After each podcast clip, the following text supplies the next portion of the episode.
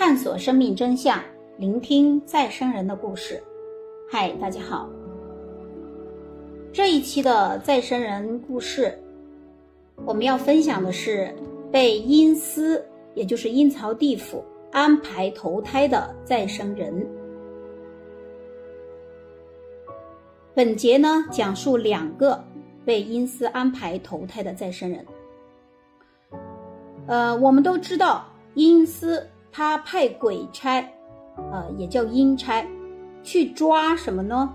去抓生死簿到期的人的灵魂。也就是说，你的寿命到了，那阴司会派阴差或者鬼差去把你的灵魂抓走。依照逻辑讲呢，同时也是由他们派阴司啊，派鬼差押送他们去投胎。所以整个的这个线索。还有思路呢，就是，呃，我们生人的生死是由阴间负责的，不由你自己的意志为转移的。但阴司还有鬼差呢，是不愿意让人记住他们的所作所为的。这一期的主人公第一个是叫吴干月，他的前世呢是外祖母石培令。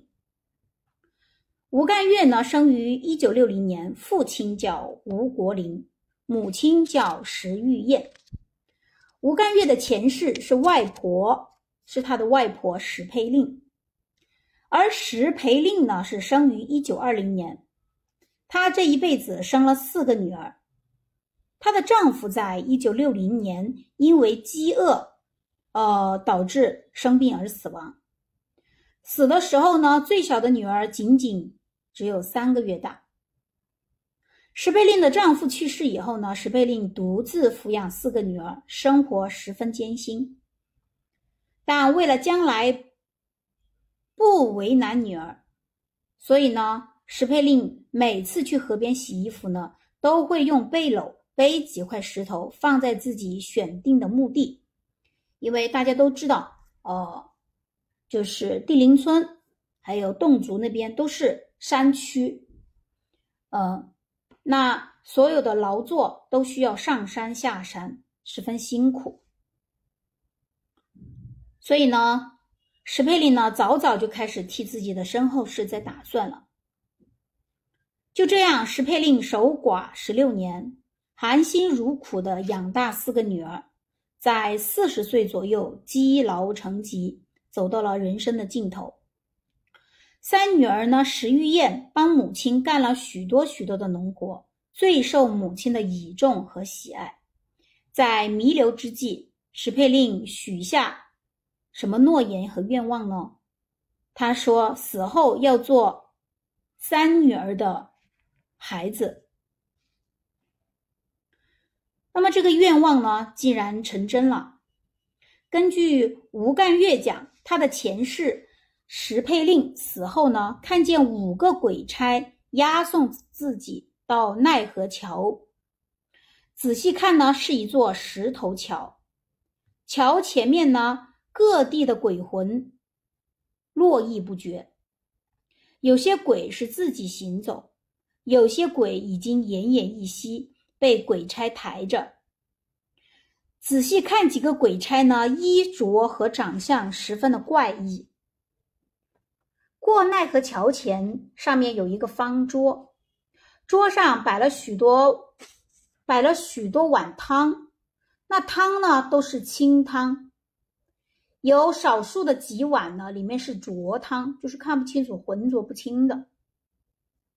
桌后面呢有一个神，他并不说话，孟婆呢则是站在桌后面的一边。另外有一个神呢，也站在孟婆的一边，还捧着还捧着一册，就是一个书册。那各个地方来到这里的鬼呢，他都需要喝一碗孟婆汤。那这碗汤呢，其实并不大，和我们现代人喝茶的这个茶碗差不多，呃，只不过上面有花叶的一些图案。每个鬼都想喝清汤，但具体喝哪一碗汤或者喝哪一种汤是由孟婆指定的，由不得你自己选择。喝了孟婆汤，过了奈何桥，心情便不再那么沉重了，对过去似乎也已经放下不少。之后便是望乡台，登台回望故乡，隐隐绰绰，感叹人生无常，阴阳殊途。之后呢，又过了一座不知名的石桥。两桥已过，石佩令的灵魂便由押送的鬼差带到阎王殿，而殿内呢，等候过堂的新鬼十分之多。阎王审判其实是很快捷的，略问几句便宣布判决，大约七成的鬼是不会被判有罪的，由鬼差用绳索拉去过独木桥。这些被判有罪的鬼的下场，哦，其实是不得而知的。根据吴干月回忆说，人死后啊，大约会有百分之三十的会判直接转世，但转世呢，却先要先转三次动物，比如说猪、牛、羊、鸡、鸭、鹅啊，要转三次动物。然后再转一次人，也就是说做了三次动物以后才做一次人。而阎王判人死以后再转人的是少之又少，这种概率非常非常低。所以啊，终于轮到史佩令的灵魂过堂，阎王就问他：“嗯，你还想继续在这里待吗？”史佩令回答说：“不想待，啊，我想回去。”那吴干月他认为，在阎王殿待了一天的话，其实就相当于在人间的一年了，他是这么认为的啊。于是阎王听到他的诉求以后，就点点头，那么他的判决结束了。之前的五个鬼差呢，又过来押送他去投胎的路，继续上路。出了阎王殿不远，又有一班鬼差，让投胎的鬼魂去喝汤，但这一次不是喝孟婆汤，并且这喝这个汤呢也不强制。有大部分的鬼魂对于这碗汤其实是不敢喝的，而石佩令的灵魂呢却喝了一碗。吴干月认为喝这个汤呢。其实是可以冲销孟婆汤的遗忘功能的，但这个是不是这样呢？其实不知道，只是吴干月自己认为是这样。五个鬼差押送他到不远的某个地方，然后往下一推，他感觉自己急速下坠，他前世的记忆就到此为止了。吴干月一岁多开始便断断续续的谈及他的前世。吴干月身上有五个胎记与他前世是相关的，因为石佩令生前是侗族，戴过一对大大的耳环，耳垂穿孔它是比较大的，而吴干月出生的时候耳垂上有相应的窝形胎记。小时候，这对窝形胎记很清晰，长大以后呢，慢慢就开始变模糊了。而吴干月身上另外还有三颗痣，与他前世的大小位置，哎，这个痣啊，都是几乎相同的。吴干月两岁时左右，他拉着妈妈的手，说要回前世家去拿自己的东西。他回到前世的家。认出并拿回了自己的三样东西：一对耳环、一张凳子，还有一把火钳。啊，那么这些东西呢，都是他前世最常用、最喜欢的东西。吴干月他对妈妈基本上都是直接叫名字的，不叫妈妈，这个让妈妈很担忧啊。虽然家里很穷。但是他的妈妈依旧是想方设法寻来了红鲤鱼，并给他煮上了红鲤鱼汤，喂给他喝。可效果似乎，哦，不太理想。因为除了讲述自己的前世以外，吴干月小时候还经常讲在阴曹地府的经历，他逢人便讲，啊，越小的时候讲的歌越具体越清楚。吴干月前世的四个儿女虽然知道吴干月就是母亲的再生人。但他们清明节依然会前去给母亲上坟，但吴干月不跟妈妈去。吴干月说，他十岁以前在清明节这天都会头晕，并且吃不下饭。吴干月前世的大女儿和二女儿去世的前一晚，他都有强烈的反应，呕吐，无法入睡。第二天果然传来噩耗。吴干月今年六十五岁了，与他的妻子，呃，生有生了一个女儿，正在上大学。他现在呢是在市场做管理工作。那么通过这个案例，其实我们也可以知道，大多数人真正的死因，其实可能就是灵魂被鬼差按期。给抓走了，或者叫拘走了，身体失去了灵魂，所以自然很快就会死亡。石佩令的转世者吴干月明确的说过，他上一世咽气之后，灵魂离体，就有五个鬼差押送到阴曹地府，所以由此可以推理，每个灵魂驱动肉身的时间长度。都是预先设定的，而灵魂前世的业力其实都是已经明确的。此生的性格、才华、心之善恶也是稳定的，所以阎王所定的生死簿，他的年龄不但公正，它其实也是一种必然，并且在这个案例里面，其实我们也知道，哦。能被阎王判再次投胎做人的机会是少之又少，对吧？大约三成可以判为直接转世，可是转世它还必须有条件，你要先转三次动物，然后再转人。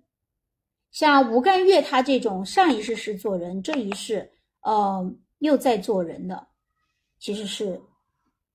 概率是非常非常低的，因此透过这个，透过这个案例，我们必须要再次明白，我们此生做人一定要心善，此生行事一定要公平公正。好，那么我们再讲下一个，呃，再生人吴尼斯。他的前世呢是奶奶的母亲，呃，叫吴树枝。吴尼斯呢是二零零四年五月十七日生于龙胜县地灵村，父亲叫吴雄光，母亲叫厉美鸾。